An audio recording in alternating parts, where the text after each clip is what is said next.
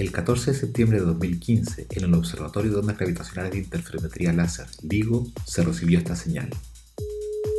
Eran las ondas gravitacionales que nos llegaron después de viajar durante mil millones de años de la fusión de dos agujeros negros. Esta primera detección de ondas gravitacionales les hizo merecedores del Premio Nobel de Física 2017 a Rainer Weiss, Barry Barish y Kip Thorne. Además de ser una nueva confirmación de la relatividad general de Einstein, las ondas gravitacionales nos abren una nueva ventana para observar el universo. Para conversar de este descubrimiento, hoy estamos con Ezequiel Kreister, profesor del Instituto de Astrofísica de la Universidad Católica de Chile y experto en agujeros negros supermasivos. Soy Rodrigo Soto y este es un nuevo capítulo de Premios Nobel, Conversaciones sobre Física. Bien, Ezequiel, hoy día vamos a hablar del Premio Nobel del 2017, que se entregó por el descubrimiento de las ondas gravitacionales. Es bien extraordinario este premio porque las ondas gravitacionales son muy débiles y al mismo tiempo descubrieron un evento gigantesco que era la fusión de dos agujeros negros. Quizá nos podrías partir contando cómo se midió o por qué este observatorio, el LIGO, tiene que ser tan grande para medir ondas gravitacionales. Sí, exactamente. Bueno, creo que es un premio especial justamente por lo que dices. Me gustaría remarcar también que es un efecto puramente relativista, ¿verdad? O sea, a pesar de que hay unas analogías que uno puede hacer con la mecánica newtoniana, como efecto es una predicción de la relatividad general de un paper de Einstein de 1916, donde ya se hablaba de que si existía esta curvatura del espacio-tiempo, entonces debería también existir estas ondas gravitacionales. Ahora, nos tomó casi exactamente 100 años el avanzar la tecnología para efectuar el descubrimiento. Y eso justamente por lo que tú dices, porque el efecto en sí es extremadamente pequeño, probablemente en este momento estamos siendo atravesados por ondas, o sea, estamos sin duda siendo atravesados por ondas gravitacionales, pero no tenemos ninguna forma de, detectarlo. De hecho, lo, impresionante es que lo que se midió tiene una amplitud de un milésimo del diámetro de un protón. Entonces, efectivamente, para llegar a hacer esas mediciones hay un avance tecnológico impresionante que tomó decenas de años llegar a alcanzarlo. Y por otra parte, lo que se descubrió en sí, el origen del sistema que lo logró, es, también es bien impresionante. Como bien decías, es del choque de dos agujeros negros y desde el punto de vista astronómico es muy interesante que son dos agujeros negros de masas relativamente altas. Están en un régimen en el cual uno no esperaría que esto pasara. O sea, encontrar a dos agujeros negros de 30 masas solares que choquen era algo que antes de que pasara nos costaba imaginarnos que podía pasar. ¿Nos costaba imaginar que existieran agujeros negros así o que estuvieran tan cerca para chocar? A ver, las dos cosas. O sea, por un lado, ¿de dónde vienen estos agujeros negros? Estos, estos agujeros negros son esencialmente remanentes estelares. Uno necesita una estrella muy masiva, mucho más masiva que el Sol, que termine su vida rápidamente en unos millones de años y termine dejando un agujero negro. Ese tipo de agujero negro los conocemos como agujeros negros estelares y típicamente los detectamos por su emisión en rayos X, no del agujero negro en sí, sino que están típicamente viven en sistemas binarios en el cual absorben material de su compañero y en ese proceso de emisión, lo que llamamos acreción, se emite energía en un rango de longitudes de onda, pero también en rayos X, por eso se conocen de esa manera y así los detectamos. Conocemos alrededor de 20, 30 que creo que son actualmente solamente en nuestra galaxia, más otros tantos en galaxias cercanas, pero son agujeros negros que típicamente tienen masas de 10, quizás 20 veces la masa del Sol. Ya los más masivos son difíciles. A ver, la masa típica de una estrella es como la masa del Sol. Hay estrellas mucho más masivas también, pero son muy raras. Entonces, para tener un agujero negro de unas quizás 30, 40, 50 incluso masas solares, como las que se vieron generando ondas gravitacionales, uno requiere además partir con una estrella más masiva, ¿verdad? Porque además parte del material también se va perdiendo en la explosión, en la supernova que genera, y por lo tanto estamos hablando de estrellas de hasta quizás 100 eh, eh, masas solares, que son extremadamente raras. Y acá no necesitamos una, justamente como decían, tenemos que tener dos y que terminen colisionando entre sí. Por eso la probabilidad de tener eso, si tú nos preguntabas antes del 2015, la probabilidad de que eso pasara era bajísima, era muy raro, sería un evento extremadamente raro. Y sin embargo es lo primero que se detecta. Pero y lo que quedó de esta fusión de estos dos agujeros negros fue un agujero negro más grande de 62 masas solares. Y quizás este es el mecanismo que genera agujeros grandes en el cual vas fusionando uno tras otro y te va quedando una cosa enorme, ¿no? Efectivamente eso puede ser. El problema es que para que eso ocurra, tú todavía necesitas tener, quizás debería ser un poco de, introducción. O sea, en, en, el universo hay tres tipos de agujeros negros. Los agujeros negros estelares, de los que estamos hablando, los agujeros negros supermasivos, que son aquellos que tienen un millón de masas solares o más grandes y que esos viven exclusivamente, o hasta donde sabemos, exclusivamente en el centro de las galaxias, y los que están entre medio. Los que están entre medio, que esos son extremadamente raros. Hasta ahora tenemos algunos candidatos y básicamente quizás un par confirmado y no más que eso. Los estelares, como hablábamos antes, hay varios, pero de masas más chicas. Supermasivos, sabemos que por cada galaxia hay un agujero negro supermasivo y que pueden llegar hasta tener masas mucho más grandes también. Estos intermedios, estos de 60, 100 masas solares, incluso hasta quizás 1000 masas solares, sabemos muy poco, tenemos muy pocos mecanismos que lo generan. Lo que tú mencionas es un posible camino para hacerlo. El problema es que todavía para pasar de 60 masas solares a 1000 requieres muchas de estas colisiones, ¿verdad? Por lo que sabemos, y de nuevo, podemos estar completamente equivocados y llevarnos una sorpresa, pero lo que sabemos es que estas colisiones son extremadamente raras. Pero este tipo de observatorios de ondas gravitacionales nos podría empezar a, iluminar de qué tan frecuentes o cuántos agujeros negros hay realmente en nuestra galaxia o en el universo. Justamente, antes de poder detectarlos en ondas gravitacionales, no teníamos forma de saber que estas colisiones existían porque no tienen una contraparte electromagnética. No los podemos ver. Claro, claro, dicho así fácilmente no, no los podemos ver, no emiten luz. Lo único que emiten son ondas gravitacionales. Entonces, si es que esto podría estar pasando todo el tiempo en el universo a cada rato y no lo hubiésemos visto antes porque no, no estábamos viendo en, en, ondas gravitacionales. Ahora, no es raro que no lo tengan. O sea, realmente cuando tú tienes dos agujeros negros sin nada más alrededor, tú no esperarías emisión electromagnética de ningún tipo. Entonces ahí la única forma de detectarlo es a través de las ondas gravitacionales. Ahora te fijas, si, si, esto es cierto y si esto es frecuente, como cosas como LIGO nos parecen indicar, entonces nos estábamos perdiendo una parte importante de la historia por solo estar observando con telescopios o, o radiotelescopios, ondas electromagnéticas en general, toda esta rama que se genera a partir de, estos descubrimientos de la astrofísica de ondas gravitacionales empieza a ser mucho más importante. Claro, es una astrofísica que se une a la clásica astrofísica óptica, a la, astrofísica, a la radioastronomía del siglo XX y también a la astrofísica de rayos cósmicos, que también es otro premio Nobel que conversaremos en otro momento, del 2015, donde se detectaron los neutrinos solares. La astronomía de, ondas gravitacionales permite ver otro tipo de, de fenómenos, ¿no?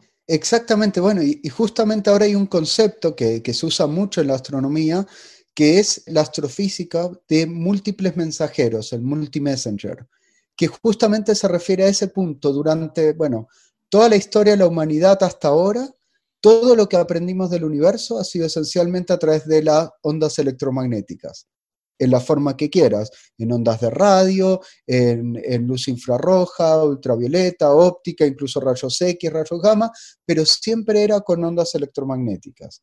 Ahora se abre todo este, este abanico de posibilidades con rayos cósmicos, con ondas gravitacionales, y algo súper interesante y muy entretenido es tratar de ponerlo todo junto. Hay fenómenos fenómenos altamente energéticos, eventos violentos en general, que uno esperaría que emitan en todos estos múltiples mensajeros, como se conocen. Entonces abre todo un espacio de un montón de cosas desconocidas hasta ahora, que creo que es muy entretenido. Cuando uno mira los números de este evento de fusión de los dos agujeros negros, son muy impresionantes. En el choque, los dos agujeros negros estaban viajando al 60% de la velocidad de la luz, más o menos, y liberaron tres masas solares en pura radiación. Y esa cantidad de energía de una potencia mayor que todas las estrellas juntas en ese momento. Dado que, pese a esa enormidad de energía que se liberó, llegó una vibración tan pequeña en ondas gravitacionales, sí con estos telescopios estamos condenados solo a ver estos eventos gigantes, o vamos a poder ver algo más también. Efectivamente, a pesar de que son fenómenos altamente energéticos, esa energía, bueno, se difunde por todo el universo y a lo que llegamos es a una, como hablábamos al principio, a una pequeña perturbación, ¿verdad? Más chica que el diámetro de un protón. Entonces, la perturbación es mínima, pero energéticamente son muy importantes. O sea, como bien decías, en este primer evento se perdieron tres masas solares en pura energía, ¿verdad? Que además se, se emitió en forma de ondas gravitacionales nada más. Ahora, este observatorio LIGO es específicamente sensible solo a un rango de frecuencias de estas ondas gravitacionales. Son alrededor de 100 Hz. Dependiendo de, por ejemplo, el rango de masas en el que estés estudiando, si es que estamos hablando de, fusiones o el tipo de eventos que estamos estudiando, las ondas gravitacionales que se generan tienen una frecuencia característica. Y hay frecuencias a las que el LIGO es completamente eh, ciego. O sea, de hecho, a la mayoría de las, de las frecuencias solamente observa a esta frecuencia. De hecho, ¿por qué detectamos estos choques de agujeros negros de esta masa en particular? Es precisamente por la frecuencia a la que estamos observando. Una cosa que a mí me interesa mucho, también los agujeros negros supermasivos de los que hablábamos antes, también uno esperaría que choquen. De hecho, una pregunta interesante que no tenemos idea cuál es la respuesta es cuál es la frecuencia de, estos choques. Digo, no nos va a dar la respuesta porque ese tipo de choques genera ondas gravitacionales también muy energéticas, pero con frecuencias mucho más bajas, a las cuales LIGO no puede llegar. Lo que necesitamos ahí, la separación entre los brazos es, es de alrededor de 4 kilómetros en el caso de LIGO. Necesitamos separaciones más grandes. El problema es que separaciones más grandes para alcanzar a frecuencias más chicas requieren telescopios en órbita y eso obviamente es bien complicado. Hay una misión que espero ver en mi vida, eh, está planeada para el 2034, que se llama LISA y que va a estar dedicada a medir también ondas gravitacionales, eventos, principalmente fusiones de objetos compactos, pero de masas mucho más altas. Y va a estar orbitando y va a estar orbitando justamente porque ahí lo que necesitas es tener separaciones entre los brazos de ya de, de cientos, incluso miles de kilómetros. Y eso desde la Tierra no lo podemos hacer. Básicamente no tenemos cómo tirar un láser a 2.000, 3.000 kilómetros y que vuelva en la Tierra, imposible. Por eso tenemos que hacerlo en el espacio. Has hablado un par de veces del tamaño que tiene este observatorio, 4 kilómetros acá, ¿cierto? Y algunas centenas de kilómetros si los lanzamos en el espacio. ¿Por qué se necesita que sea tan grande el observatorio para ondas gravitacionales? Porque el efecto que queremos detectar es muy, muy chico, ¿verdad? El experimento es bien entretenido, es súper complicado y de nuevo hay toda una historia fascinante. Tomó varios años, tomó desde los 70 que la gente está hablando de un, observatorio de estas características y básicamente lo que tú haces es un, un interferómetro de Michelson, se llama, que en el cual esencialmente formas los lados de un triángulo, formas dos líneas ortogonales en los cuales hace que la luz interfiera entre uno y otro, pero en principio destructivamente. Es decir, tú tiras un láser, lo divides y a uno lo mandas por un brazo y a otro lo mandas ortogonal por el otro lado. Esa luz va y vuelve alrededor de 300 veces en cada uno de estos brazos. ¿Qué es lo que pasa? Cuando no pasa una onda gravitacional, la geometría de, de, estos brazos está puesta de manera que cuando después tú lo recombinas, los dos haces de luz se combinan destructivamente al combinarse destructivamente, tú no ves luz. Tú si pones un detector al final, tú no ves luz. ¿Qué es lo que pasa? Cuando pasa una onda gravitacional, se produce un mínimo cambio de fase. Tú lo puedes hablar en términos de la separación, que es como 10 a lo menos 18 metros. Esa cantidad obviamente es muy chica, pero al pasar estas, no sé, 300 veces más o menos, se va amplificando un poco, pero fundamentalmente lo que logra es que se produce un mínimo cambio de fase entre un brazo y el otro, porque son ortogonales. Como se produce ese cambio de fase, no, no interfiere completamente destructivamente, sino que empieza a pasar un poquito de luz. Y eso tú eres muy sensible. Tú ahí pones un detector y lo puedes detectar. Entonces, cuando te empieza a llegar luz al detector, eh, tú dices, ah, acá algo pasó. Lo que pasó fue que cambió la fase y esa fase cambió porque cambió la distancia. Ahora, cambió la distancia en una cantidad mínima y que puede ser ya viene parte de la dificultad, puede ser por el paso de una onda gravitacional o puede ser por un montón de otras razones. Por ejemplo, a nadie en su sano juicio se le ocurriría poner un detector de ondas gravitacionales en Chile, que es un país supersísmico, por ejemplo. O al lado de una carretera. Al lado de una carretera, el paso de camiones, por ejemplo, genera un ruido brutal. Entonces, lograr identificar y separar todas las fuentes de ruido locales del ruido de, la detección de ondas gravitacionales es un tema súper difícil, súper estudiado que tomó mucho tiempo y que de, de, alguna manera, y por eso es que costó tanto llegar a detectar ondas gravitacionales, y por eso también es que el LIGO todavía no tiene su máximo de sensibilidad. Se espera que el año que viene recién se logre alcanzar la máxima sensibilidad que podríamos tener con, con LIGO. Y eso es porque todavía se puede mejorar mucho el tratamiento de señales, se puede mejorar cómo limpias tu señal con respecto a, todas las fuentes de, ruido posibles, que eso es lo que te limita, y un poco conectando con tu pregunta original, eso es lo que limita también el tipo de eventos que puedes detectar, porque obviamente también la, señal, el evento, las ondas gravitacionales que detecta, dependen también de qué tan lejos está, también hay un decaimiento de la señal, también hay una intensidad que, depende de cuáles las masas, la razón entre las masas que, que provocaron la onda gravitacional, etc. LIGO es solamente sensible hasta cierto nivel y si quisiéramos detectar otros eventos más cercanos, por ejemplo, algo que todavía no hemos detectado es supernovas, esperaríamos que quizás si tenemos suerte y hay alguna suficientemente cercana, la pudiéramos detectar durante la vida del Advance LIGO y, y, no sé si eso requiera también nuevas, nuevas mediciones.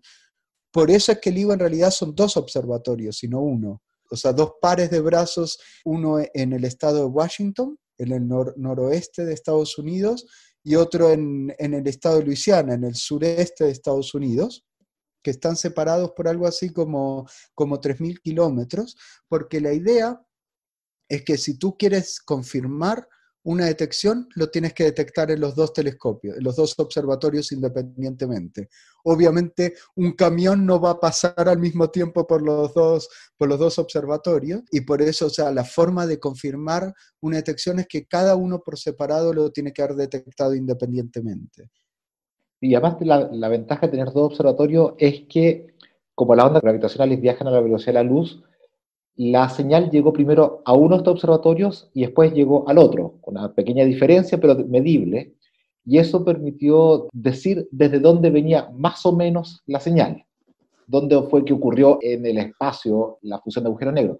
Pero ahora sí, con dos observatorios no se puede decir mucho más. Uno diseña una zona en el espacio donde podría haber ocurrido, pero no la localización precisa como uno lo puede hacer con radioastronomía, que es muy, muy precisa hoy día. Y por eso está pensando en construir más observatorios que puedan hacer triangulación, por ejemplo, ¿no? Efectivamente, todo eso es así. Es muy parecido a cómo funcionan nuestros oídos, ¿verdad? Que nosotros sabemos de dónde viene el sonido porque llega primero a un oído que al otro y por eso nuestro cerebro logra identificar esa diferencia de tiempo y decir, ah, viene de la derecha o viene de la izquierda, viene de más adelante o más atrás. Acá pasa exactamente lo mismo. La velocidad de la luz, esos 3.000 kilómetros, son algo así como 10 milisegundos. Entonces hay 10 milisegundos de diferencia entre que la onda llega a un observatorio al otro, dependiendo de dónde en el cielo es que se produjo. Ahora, con dos, dos, observatorios solo, todavía, como bien decías, la resolución espacial, para hablar en términos astronómicos, es bien mala. De hecho, para esas primeras detecciones, el espacio de donde podían venir es algo así como mil grados cuadrados de, ese orden.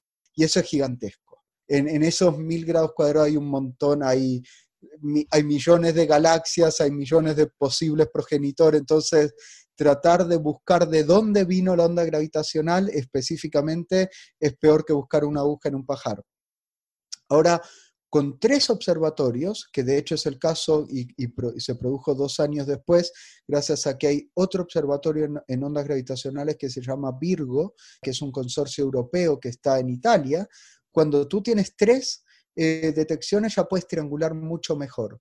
Con tres observaciones pasas de miles de grados cuadrados a menos de 100 grados cuadrados que tienes que buscar que de hecho fue un descubrimiento bien interesante que se hizo en el 2017, en el cual las ondas, en este caso las ondas gravitacionales, no venían de agujeros negros, sino que de la colisión de dos estrellas de neutrones. La gracia es que sean dos estrellas de neutrones. Primero, como es, la señal es menos luminosa, de alguna manera, en energía emitida, vino de mucho más cerca, vino una galaxia bastante más cercana y además tuvo una componente electromagnética, tuvo una kilonova también que, se llama, que se generó. En ese caso, pudimos identificar de qué galaxia provenía y pudimos identificar incluso la, progenitora, cuál era la estrella que después terminó generando e, ese evento de ondas gravitacionales. Eso fue un gran avance y evidentemente ahí pudimos estudiar muchísimo más y ahí sí logramos precisiones de, decir exactamente vino de este objeto.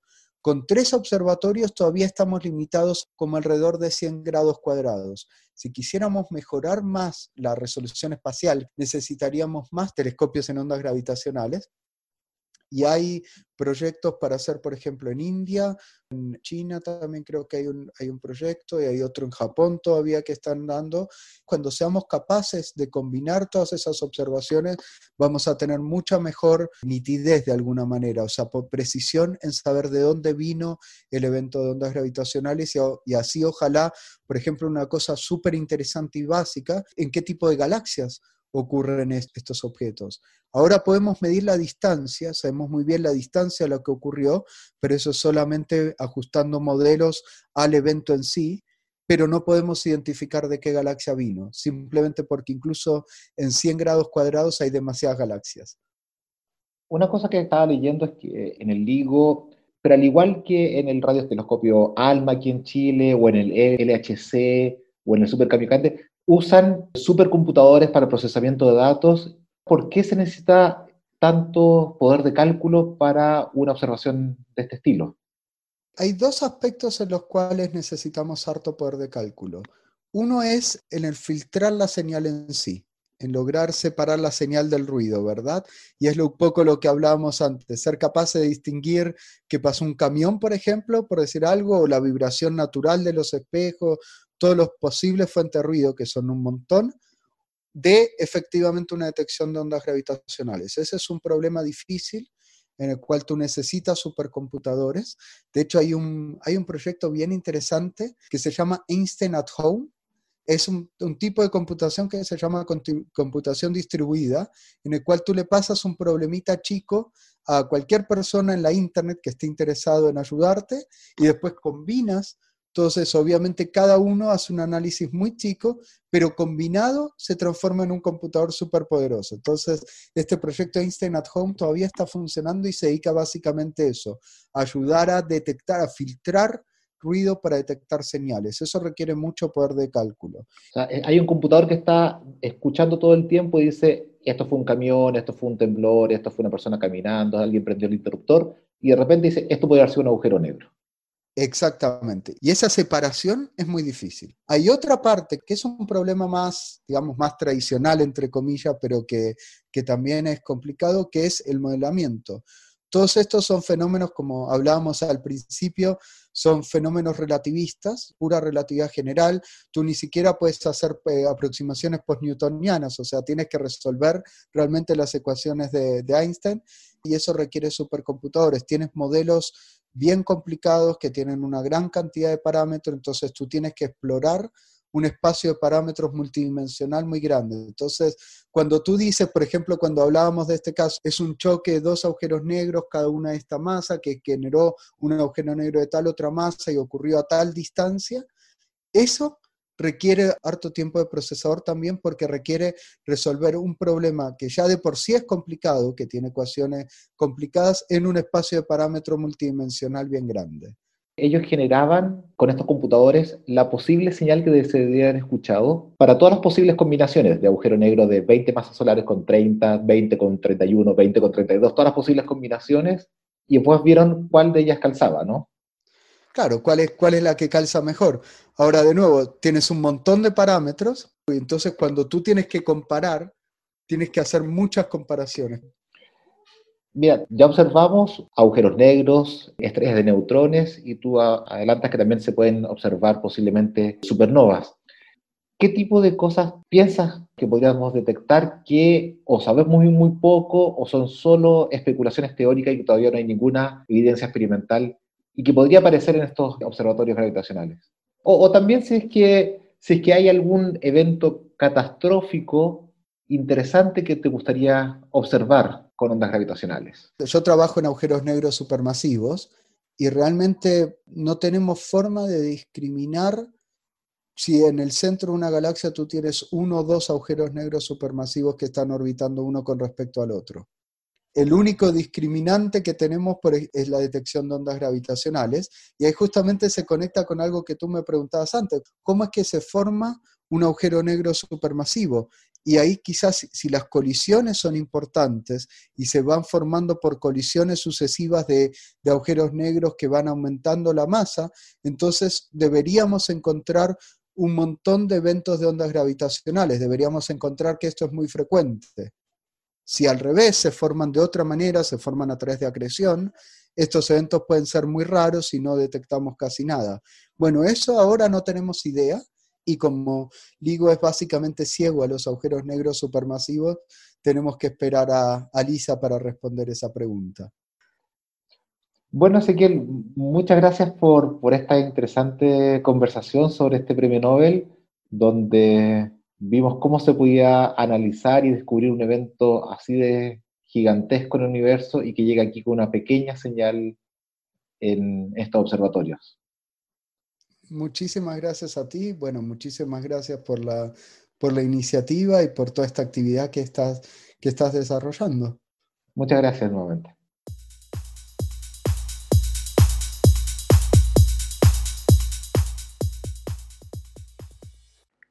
Síguenos y comenta este podcast en nuestra página web, Facebook y Twitter, Podcast de Física.